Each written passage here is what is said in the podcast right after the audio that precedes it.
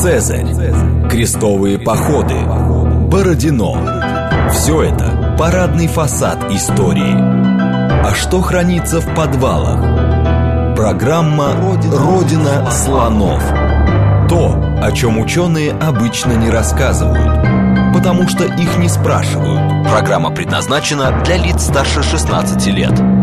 Всем привет, это «Родина слонов», программа об исторических мифах, об истории, которые мы не знаем, о тех фактах, которые вполне очевидны для ученых, но по разным причинам прошли мимо нас. Меня зовут Михаил Родин, и у меня тут начался такой своеобразный сезон пугающих названий. А сегодняшняя программа будет называться «Постмодернизм в истории». Сейчас попробую объяснить, почему это не страшно и даже очень интересно. А, понятно, что по долгу службы я часто общаюсь э, с людьми и разговариваю про историю, часто с людьми, которые очень далеки далеки от исторической науки. А, я люблю это повторять, с исторической именно наукой люди встречаются очень редко. И в обществе очень распространена такая точка зрения, что история — это не наука, потому что один сегодня сказал одно, завтра другой другое, и, и вот никто не знает, как было все на самом деле.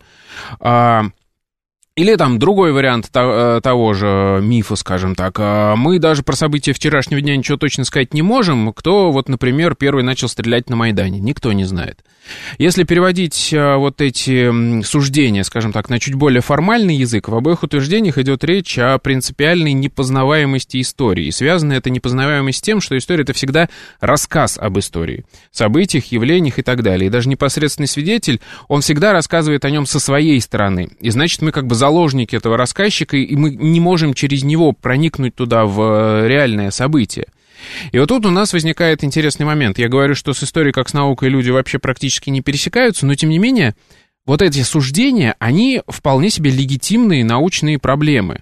И я уверен, что это все, как бы сказать, волнами донесло до обывательского сознания, потому что, естественно, ученые, естественно, философы об этом думают, обсуждают, спорят. И вот об этом мы как раз сегодня будем говорить, о том, э, возможно ли вообще, в принципе, э, познаваема ли она эта история.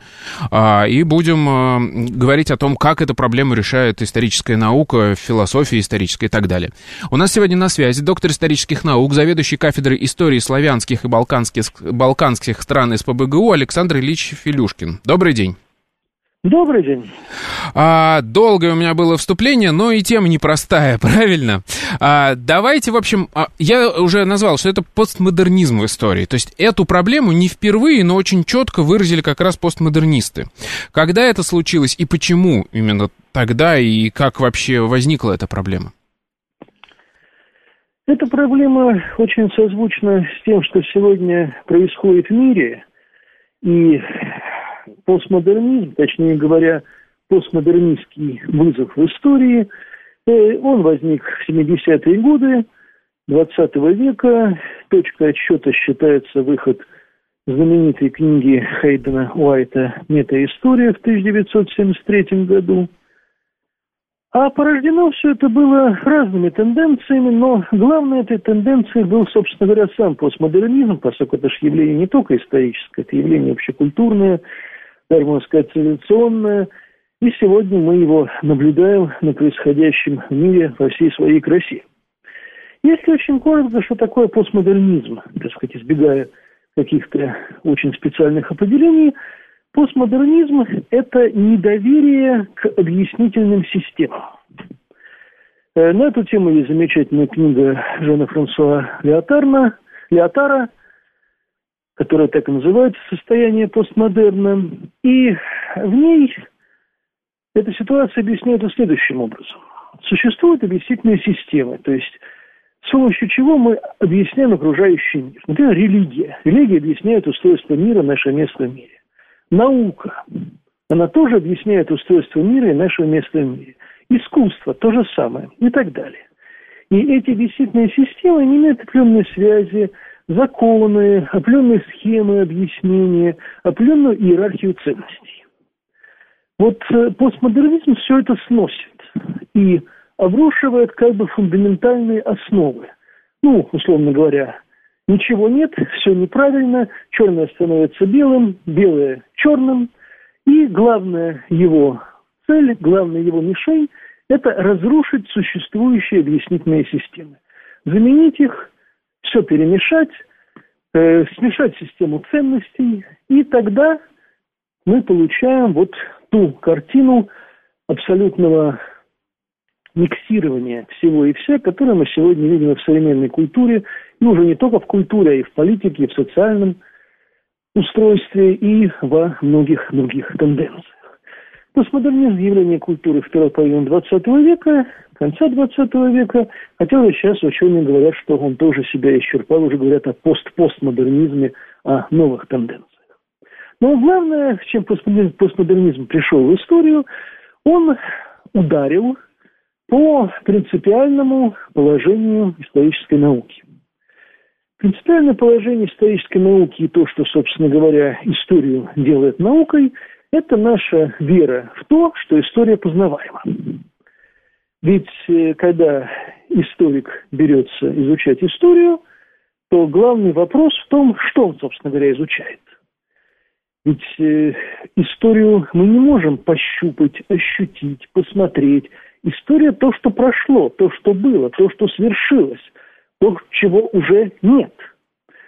И мы историю изучаем не, собственно, историю как таковую, где она находится, какой скрижали она записана, у нас нет машины времени, чтобы могли слетать и посмотреть.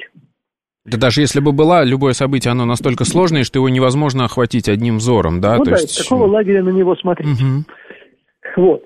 Соответственно, мы изучаем историю по следам. По следам, которые она оставила в виде там, материальных остатков, этим занимаются археологи, письменных источников, этим, собственно, занимаются историки и так далее. И вот э, вся историческая наука, все историческое знание всегда стояло на принципиальной опоре, принципиальном каком-то пониманию того, что это знание из следов можно извлечь что мы способны извлечь из вот этих вот исторических источников знания, которые будут адекватно релевантны исторической реальности. Реальность познаваема. Просто все дело в нашем умении. Мы должны обладать научными методами, знаниями, навыками, чтобы пытаться это сделать. Источниковедение, там, археология и все остальное. А вот э, что постмодернисты сделали, они заявили, что между нами и прошлым, как писал Хэдден Уайт, висит тяжелый занавес. Занавес, который, собственно говоря, состоит вот из этих посредничеств из искажений, которые возникают, когда какие-то факты, события передаются в источники. И проникнуть за этот занавес мы не можем. Не можем, потому что мы не можем даже оценить масштабы этих искажений и что здесь является искажением, что является истиной. Почему так? А потому что, как утверждают постмодернисты, абсолютно любой текст о прошлом, а любой источник о прошлом письменный – это текст – если это не документ, естественно, а текст повествовательный, будь то дневник, мемуар, какое-то описание, какая-то летопись, какая-то хроника, они пишут с определенных позиций. И эти позиции, они совершенно неизбежны. Они зависят от позиции автора, который писал этот источник. И вот как раз э, они строятся, собственно, все эти источники не потому, чтобы отразить, как было на самом деле – а в соответствии с национальными, политическими, социальными воззрениями автора, его образованием, его какими-то идейными установками. И он пишет свой источник как роман, как драму. Он объясняет это с точки зрения каких-то филологических приемов, как вот в романе в каждом художественном есть какое-то объяснение фабулы сюжета. Вот то же самое делает и историк, когда пишет свою монографию объясняет какой-то сюжет. И вот, э, ну, в принципе, это было известно и до постмодернистов, что все эти вот искажения, они возникают, э, но считалось, что все это можно преодолеть путем научного квалифицированного анализа текста, критики источника, э, отделения истины от лжи, определения мистификаций. А вот шаг, который сделали вперед именно в эпоху постмодернизма, заявили, что в принципе история непознаваема. А можно вот я сейчас вот задам вопрос, мне просто интересна эта логика. Смысл вот в чем. Мы знаем, что научная критика источника, она впервые появилась еще там в эпоху Возрождения, да, когда там Лоренцо Валла начал критиковать этот э, Константинов дар и объяснил, что это подделка, просто по тексту. А потом у нас, э, ну, методология наука развивалась, и там, в какой сейчас, если память не изменяется, аж в 1898 году вышел учебник Ланглуа и Синьябоса, где они как да, раз да, да, да, подробно описывали, как пытать источник, как понимать, где он врет, где не врет, где проговаривается неосознанно. То есть об этом думали, говорили, обсуждали. И, в общем, была такая... Что вдруг случилось в голове у постмодернистов, которые, когда они сказали, что, ну, это же наверняка не, не просто так. Почему вдруг они решили, что это непознаваемо? Мы не можем преодолеть этот барьер. Ну, как я уже сказал, это 20 век. С одной стороны, это общекультурная тенденция, поскольку постмодернизм в принципе веру в возможность каких-то объяснений, угу. и сносил все эти метасистемы. Ну а второе, что тоже надо учитывать, 20 век, его влияние на историческую науку как таковую. Давайте вспомним послевоенный период, крах тоталитарных систем, и когда стало совершенно очевидно, что история – это действительно знание, которое очень сильно изменчиво и что он очень сильно зависит от политического заказа, от политического режима, и мы с вами являемся свидетелями на протяжении нашей с вами жизни, да, как да. радикально менялись исторические оценки, как низвергались кумиры, как герои объявлялись предателями, предателями героями и так далее. И, кажется, делалось под лозунгом возврата к исторической истине. Понятно, что это сфера не науки, это сфера исторической политики скорее – но это оказывало влияние на восприятие истории как отрасли знания как таковой. Да, вот я сейчас хочу это отметить. Это очень важно понимать, когда я говорю, что люди не встречаются с историей как с наукой, я именно это имею в виду, что есть в общественном поле, там много чего может меняться, там героев новых назначают, но это не про науку. Наука все-таки живет, она, естественно, тоже страдает от этого, но она живет по другим законам, и там другие процессы происходят. Все верно, только наука сама по себе очень имеет низкую слышимость. Слышимость имеет как раз вот то, что мы называем общественные проявления исторического знания, то, что мы называем исторической политикой, то, что мы называем uh-huh. исторической памятью. И люди в основном поэтому судят об истории. А что происходит там внутри профессионального цеха, это, к сожалению, может быть, это в чем-то и вина историков, обычно очень замкнутые вещи, которые понятны ограниченному кругу людей, которые, к сожалению, не всегда умеют это все ярко и образно донести вот до этих самых публичных сфер. И с постмодернизмом получается как раз особенно обидно, потому что, ну скажем так, это неправильно, то, что они говорят. История была. История это вовсе не операция словесной выдумки. Хейден Уайт определил так. История – это операция вербального вымысла, словесного вымысла. Что мы словами сочинили, это и есть как бы история. А что там на самом деле? Ну, может быть, оно существует, но это недоказуемо, и мы не можем это постичь. А поэтому все, что мы пишем, это полная свобода воображения, полная свобода нашего творчества, и можно любые интерпретации делать, и классические там постмодернистские труды, скажем, знаменитый Носовский и Фоменко, да, которые все переворачиваются с ног на голову и вот, пожалуйста, пример такого разрушающего. Я, я, кстати, очень смеялся, когда читал вашу статью, и вдруг обнаружил этот пример, что Носовский Фоменко – это на самом деле постмодернисты. Ну, по ну, сути, это да. российский вариант постмодернизма. Западный постмодернизм, он обычно так более такой изощренный, более искусный, потому что он в основном занимается средневековьем. Но, тем не менее, да, это пример такой вульгарный, может быть, но он очень показательный. Вот, собственно, что делают постмодернисты? Проблема тут в другом, что действительно мы имеем очень многие сюжеты, которые нам очень сложно с научной точки зрения постичь. Ну, скажем, мы никогда не будем знать динамику цен в Киевской Руси. Мы не будем, поскольку нет источников. Да? И можно привести массу примеров, особенно... В той детализации, в которой нам бы хотелось, имеется в виду. Потому что какие-то отдельные у нас есть источники, но мы не можем полную но картину да, восстановить. Да. Угу динамики мы не узнаем. Ну и так далее. То есть есть масса сюжетов, которые мы просто не узнаем никогда в силу состояния источников. И всегда будем говорить осторожно, а может быть, а есть такая гипотеза. И вот это есть та самая уязвимая как бы зона, в которую стрела постмодернистов и направлена. Наука – это точное знание, это 2 же 2 – 4. Если вы не можете сказать, что 2 же 2 – 4, то, ребята, у вас не наука, а у вас роман. Вы пишете художественный роман о Древней Руси. Угу. Это очень обидно слышать, но дело в том, что это очень трудно опровергнуть. Потому что действительно ученый, который отвечает за свои действия, он скажет, вот это мы знаем, это мы не знаем, а это не знаем и не узнаем никогда – ну, скажем, я занимаюсь 16 веком, и до 16 века, наверное, подходит такая формула. Э, мы примерно знаем, насколько мы не знаем историю 16 века. Вот, то есть вот мы примерно представляем вот эти вот пустые зоны, загадочные зоны, нет источников, где мы оставляемся только в области гипотез, но мы хотя бы их знаем. А по более раннему периоду мы этих зон-то даже не знаем.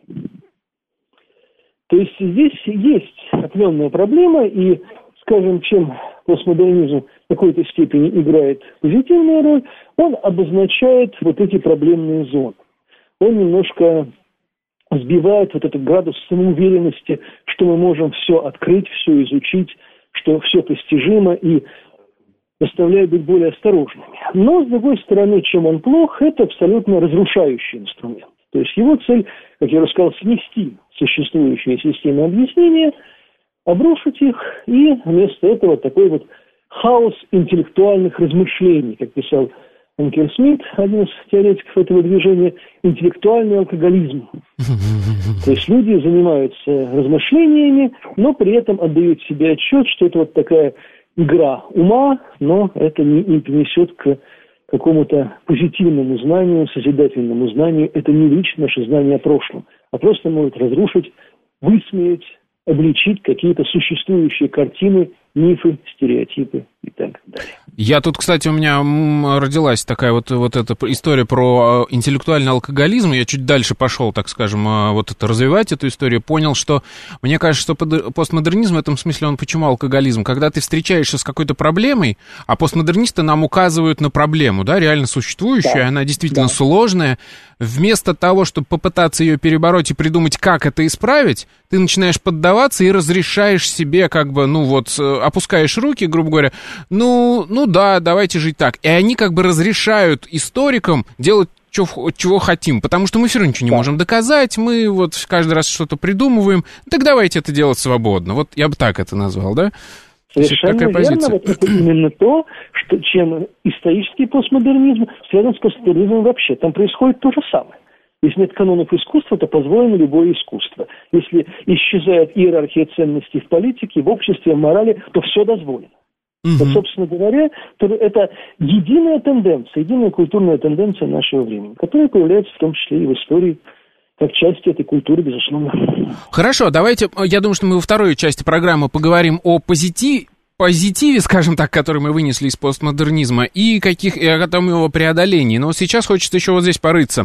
Смотрите, а, Хейден Уайт, он же, собственно, его эта а, книга, он, как бы, как это сказать, пересмотрел с этих своих позиций, ну, своих предшественников, да, самых маститых, самых э, уважаемых, да, историков прошлого. Вот э, как он их препарировал, что он, э, какие выводы делал на основе их трудов, как он по-новому посмотрел на это. Мне кажется, это тоже очень полезно ведь было в свое время для науки. Ну, собственно говоря, да. Книга Уайта «Метаистория», она историографична, э, она посвящена работам великих историков предыдущего времени, работы Мишле, Ранке, Таквиля, Бурхарда, Гегеля, Маркса, Ницше, Кроче, то есть вот что не фигура, то действительно как бы эпоха в историографии. И он их рассматривает как носителей определенного стиля исторического мышления. И считает, что вот их построение, их гипотезы, вот вся та методика исследования истории и те результаты, которые мы связываем с именами этих историков – это не отражение исторической истины, а это просто определенный способ объяснения. То есть э, форма преобладает над содержанием. И дальше он выделяет как бы несколько вариантов этой концептуализации. Можно писать историю как хронику, можно историю писать как драму, как трагедию, можно использовать для объяснения разные филологические приемы, метафору, метонимию, иронию. Можно использовать идеологический подтекст, можно доказывать с помощью различных систем доказательств, через построение сюжета, через идеологический тот же э, смысл. То есть э, на первом плане у него придание смысла историческому процессу. То есть он встраивает определенную схему. Собственно говоря, эти схемы выделяют ОАЭ-4. Это роман, трагедия, комедия и сатира. И вот дальше он пишет, что там, там Таквиль писал трагедию, там, кто-то другой писал сатиру. И получается, что у нас э, на первом плане не исторический материал, а на первом плане его расположение по определенным схемам, отбор фактов, применение принципа Гегеля. Если факты противоречат нашей теории, то тем хуже для этих фактов. И в итоге мы получаем, собственно говоря, художественное на самом деле произведение, которое просто выдает себя за научный труд. Вот, собственно, я после доказательства этих всех сюжетов посвящена книгу Уайта. Книга, на самом деле, очень трудная для чтения, книга умная, книга, содержащая интересный очень анализ, хотя вот мы со студентами ее читаем, студенты читают ее обычно словарем иностранных слов, поскольку это такая современная гуманитарная наука, которая составлена сложно. Уайт пишет сложно это не легкость вот этих всех построений, о которых мы сейчас с вами так легко рассуждаем. Э, и он показывает, насколько вот это вот стремление вписать свои исторические труды в определенную форму превалирует над достижением релевантности исторической истины в трудах этих великих историков прошлого. Но надо сказать, что это тоже имеет место, и вот как раз это та сфера, вот вы сказали позитиве, но если мы вспомним нашу историографию, в принципе, да, да. историография всегда продукт эпохи.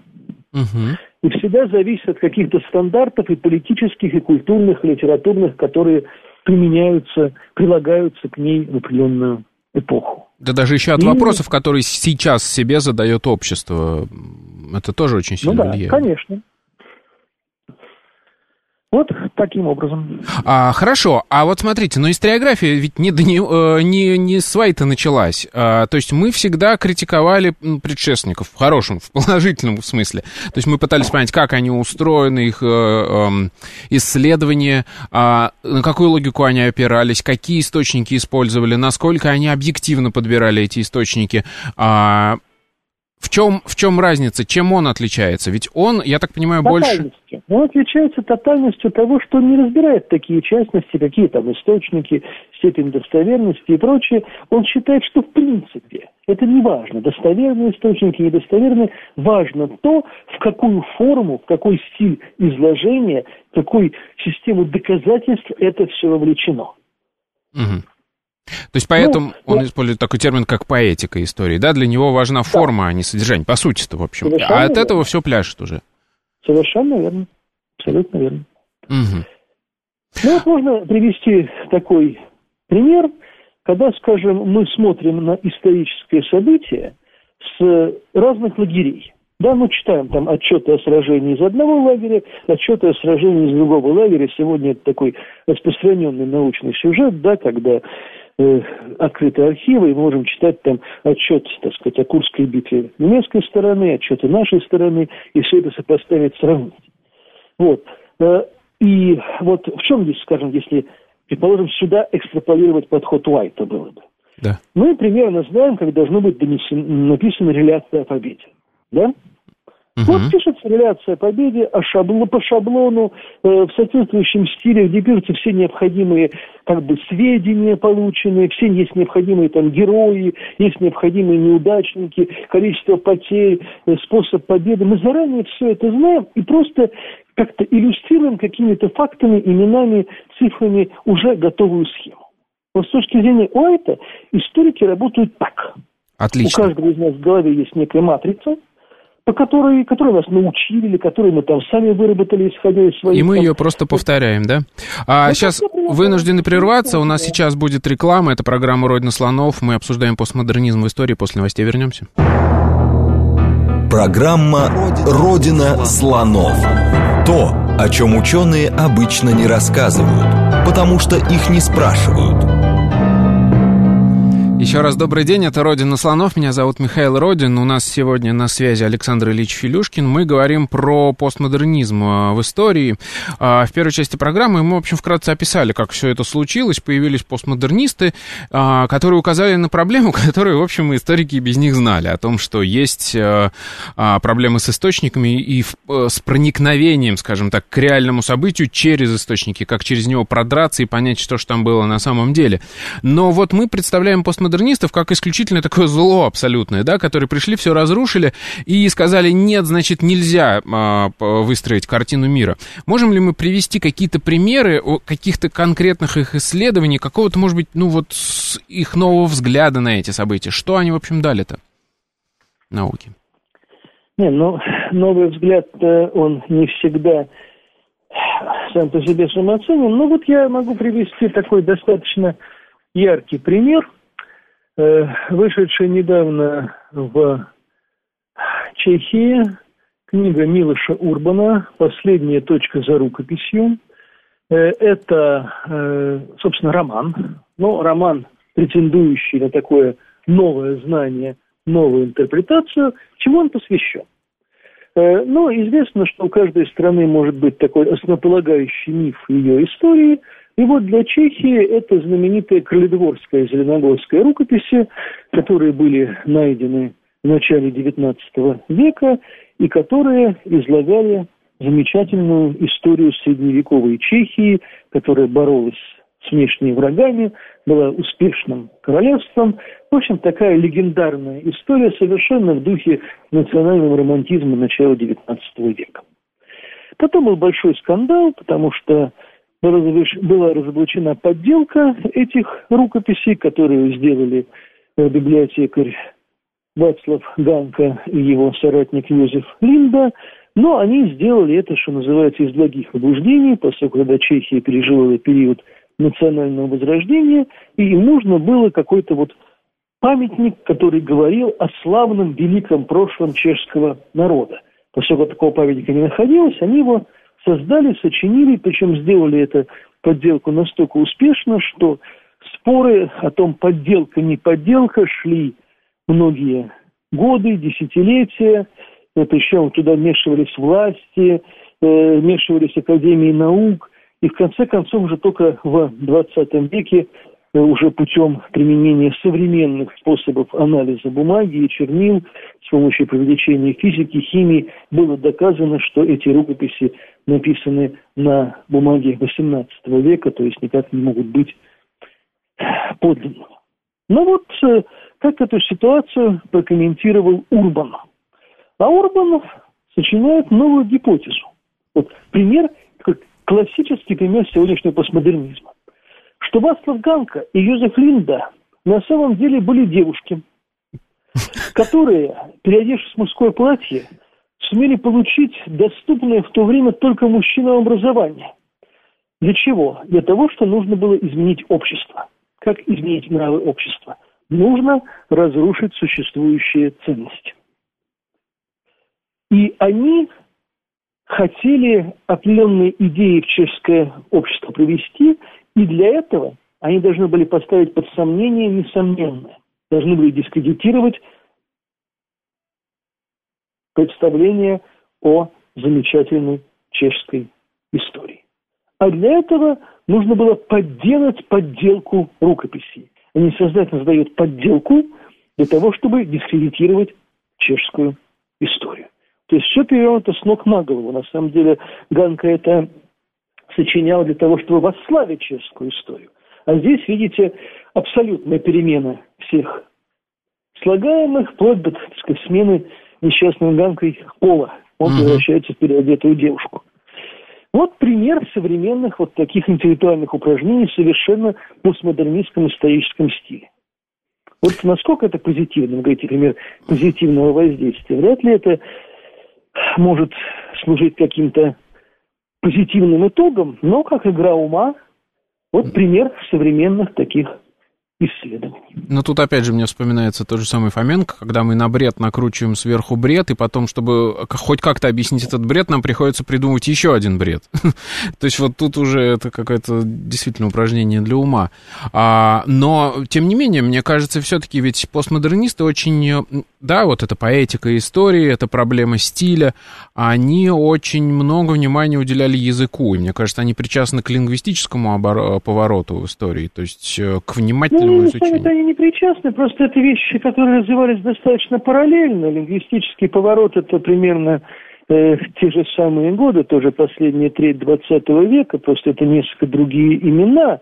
Это Артур Данте и его сторонники. Э, но идея-то, в принципе, не схожая. Лингвистический поворот – это возможность применения к анализу исторических текстов филологических методов. Ну, mm его идея в чем? Что, поскольку историки пишут словами, пишут тексты, других вещей, собственно говоря, для выражения наших мыслей нам недоступно, у нас нет формул, да, как у математиков, у физиков, у химиков, э, то значит любой текст может быть проанализирован филологическими методами.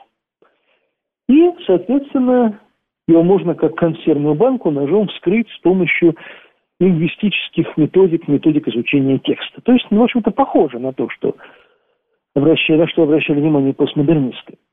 Э, в чем, в общем, позитив всего этого, если очень суммировать?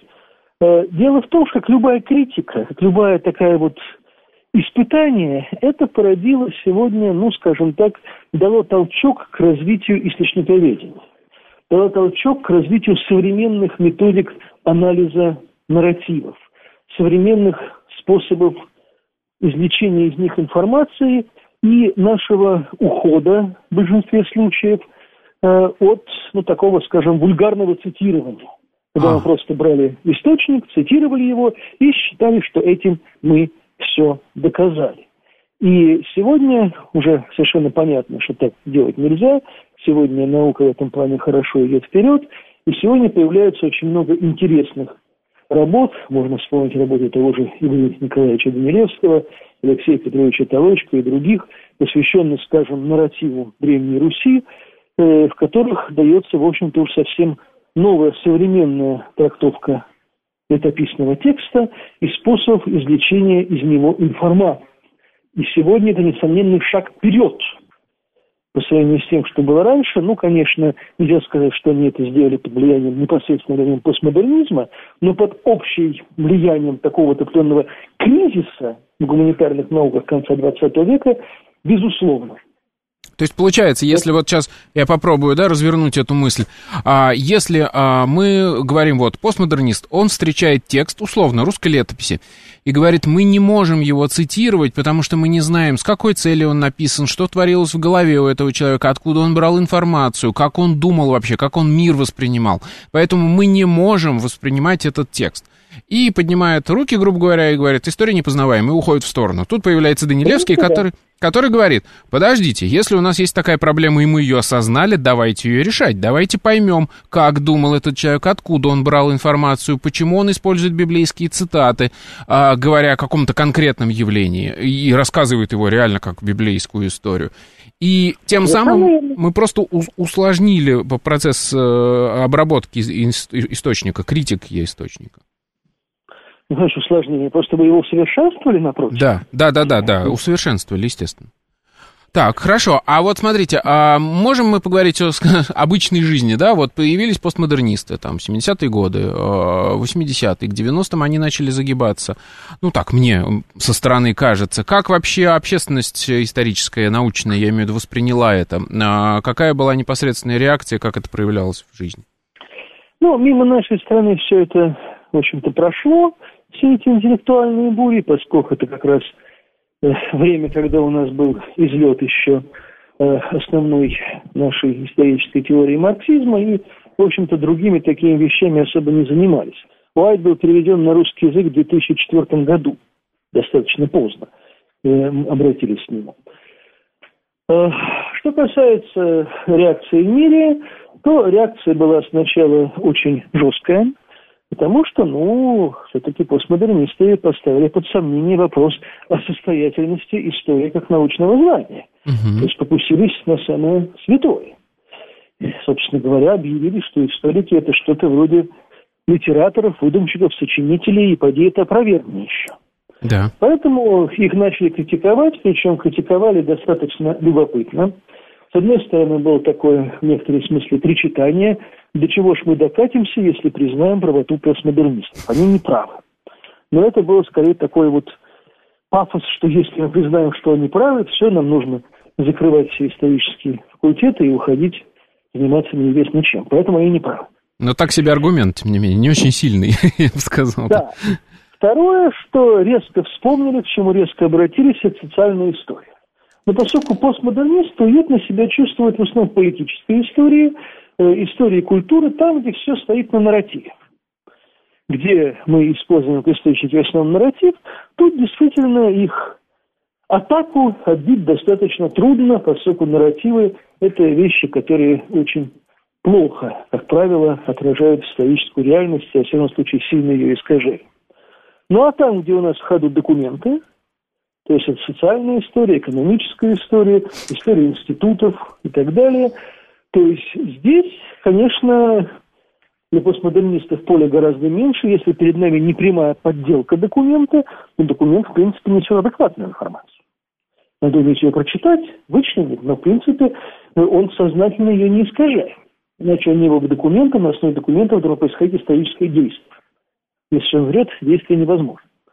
Э, и как раз вот, как ни странно, толчок социальных наук, который возникает в 90-е годы, социальная история в 90-е годы, как раз во многом связан с реакцией вот на этот определенный кризис в историческом познании, что необходимо обратиться к таким твердым основам исторического знания.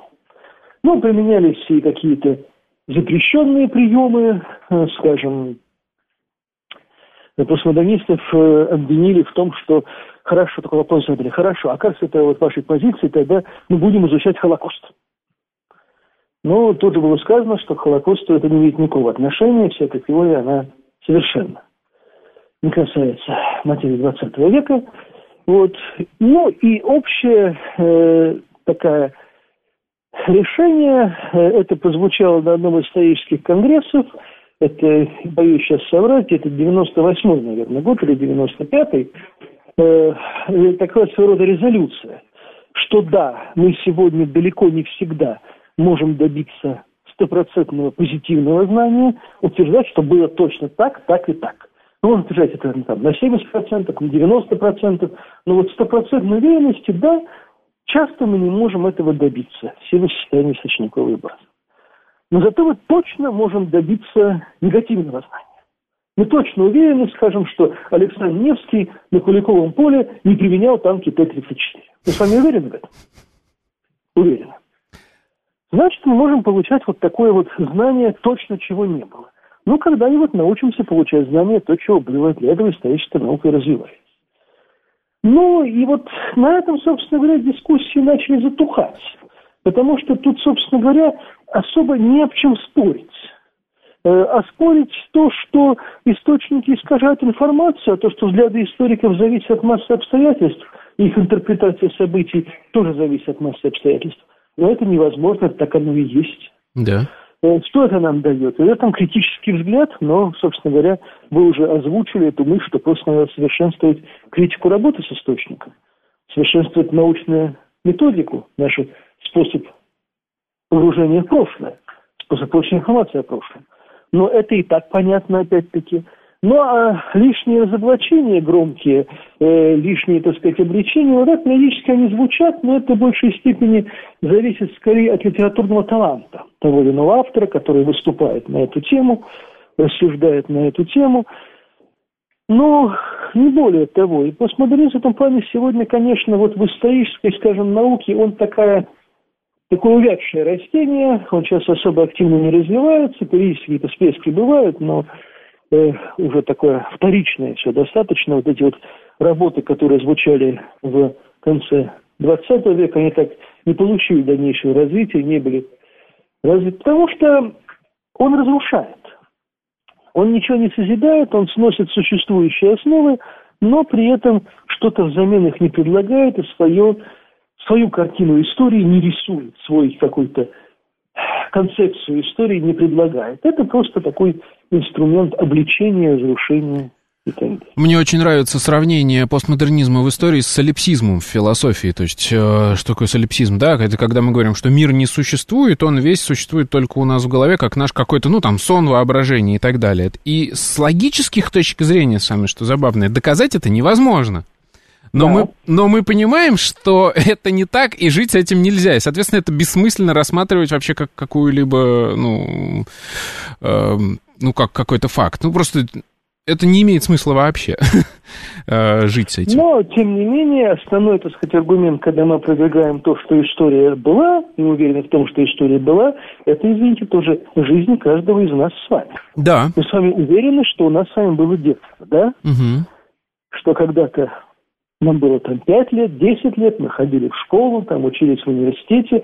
То есть мы уверены в том, что это нам не приснилось что это не наши какие-то там мечтания, а это действительно реально бывшая история. Другое дело, что когда мы начинаем даже сами ее как-то вспоминать, воспроизводить и прочее, часто получается, что мы чего-то забыли, чего-то придумали, чего-то сочинили, напротив. То есть, в общем-то, в этом плане получается, что история очень сложная материя.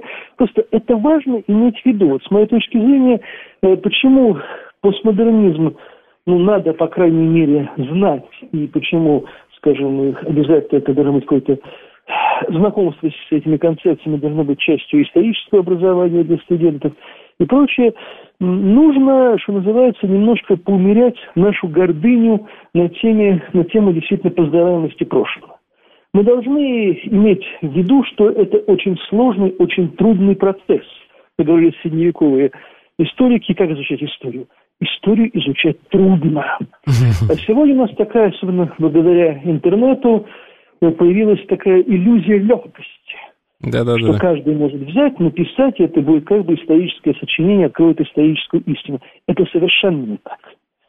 Э, настоящая кропотливая научная работа над историческим источником – это огромный тяжелый труд с очень трудно добываемыми результатами, буквально как там гранение алмаза. Э, и вот э, нужно иметь прививку такую критическую от самоуверенности, от иллюзий легкости в данной сфере научной деятельности. Ну да, то есть, получается, постмодернисты, казалось бы, э, наоборот, нас раскрепостили в том смысле, а, мы все равно познать не сможем, поэтому это легко, мы можем, ну, списать как роман.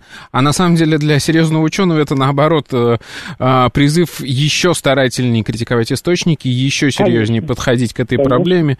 А по поводу непознаваемости истории, я очень, не знаю, придумал давно такой, может быть, грубый пример, но когда мне говорят о том, что история непознаваема, и если посмотреть на события с разных точек зрения, то оно будет разным, и его можно интерпретировать и так, и сяк, мне все время хочется сказать постмодернисту, если вот я сейчас тебе сломаю нос, ты побежишь в милицию и будешь доказывать, что это было именно так. И ты точно будешь знать, что это событие состоялось, кто в нем виноват и как все произошло. Поэтому тут вопрос только источников и их критики. А вот смотрите... Если можно, я прокомментирую да. это э, одной, так сказать, байкой, которую я студентам обычно рассказываю, когда мы заводим ага. этот разговор.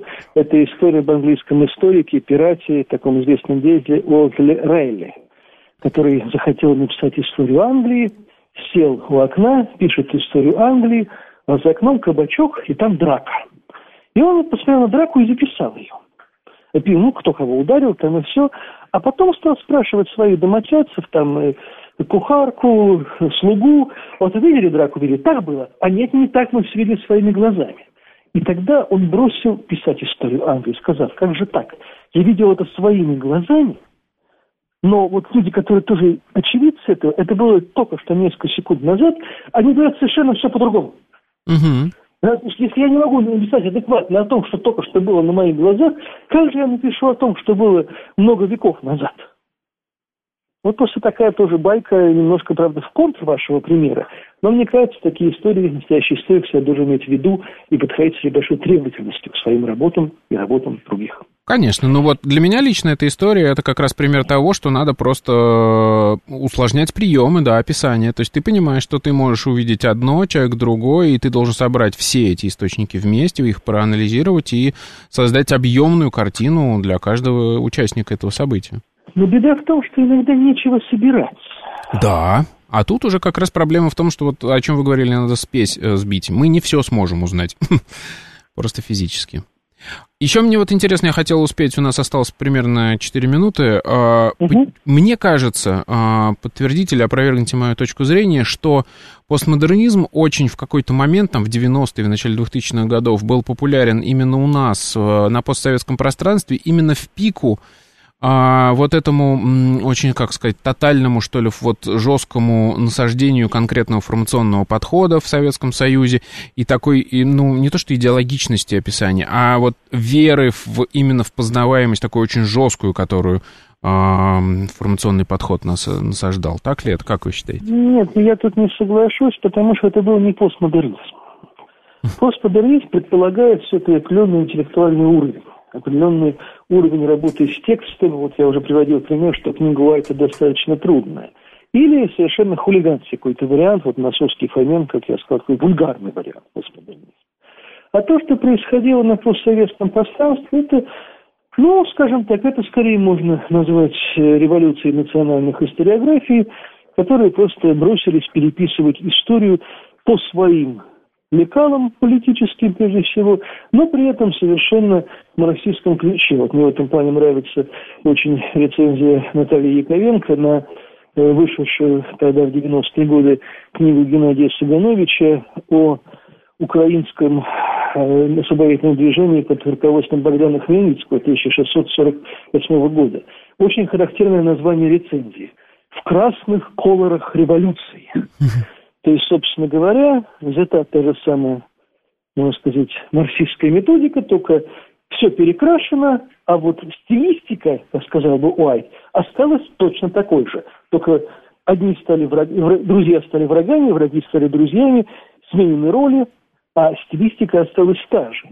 И это все-таки не постмодернизм, это другие совершенно вещи. Это можно говорить об историческом конструктивизме, э, э, о войнах исторической памяти, но это не имеет отношения. Постмодерн работает с нарративами и с изображениями. Это все-таки немножко другое. Угу. То есть, подводя итог, мы можем сказать, что это интересный э, историографический, я бы сказал, такой казус, который, э, с одной стороны, попытался разрушить историческую науку на корню, а с другой стороны, сделал ее только крепче и, э, ну, позволил нам по-новому и более серьезно относиться к каким-то проблемам. Так? Совершенно, как часто бывает. Испытания, они в конечном итоге всегда на пользу. А вы сказали, что сейчас он уже не актуален и не существует. А, есть... Ну, ярких вещей нет. Вот таких фигур вроде Уайта, Смита и других сегодня, в принципе, я не могу назвать. Ну, просто основные идеи высказаны. Угу. Основные идеи высказаны. Повторять это или привождать примеры, какие-то отдельные вот примеры яркие на конкретном материале бывают, но это, в принципе, уже такая маргинальная достаточно ветвь. Другое дело, что это связано сегодня с общей тенденцией на пересмотр вообще всех ценностных ориентиров, которые мы сегодня наблюдаем в мире, но это скорее пока из области исторической политики в науку это пока еще не проникло, хотя думаю, что скоро появятся и работы, которые будут обосновывать сегодняшние мировые катаклизмы. Да, но тут я бы закругляя эфир э, как раз, я же начал того, что в обывательском представлении это мнение есть и оно существует. Но тут я бы сказал, что да, в науке это уже все давно преодолено, а в обществе еще до сих пор пока обсуждают. Ну и надо просто дождаться, пока и в обществе этот вопрос снимется, просто э, когда мы донесем, скажем так, эту мысль, благодаря этой программе в том числе, о том, что история познаваемая, история это наука. Будем надеяться, хотя практика показывает, что нет крепости более неприступной, чем человеческий череп. Это да, это так.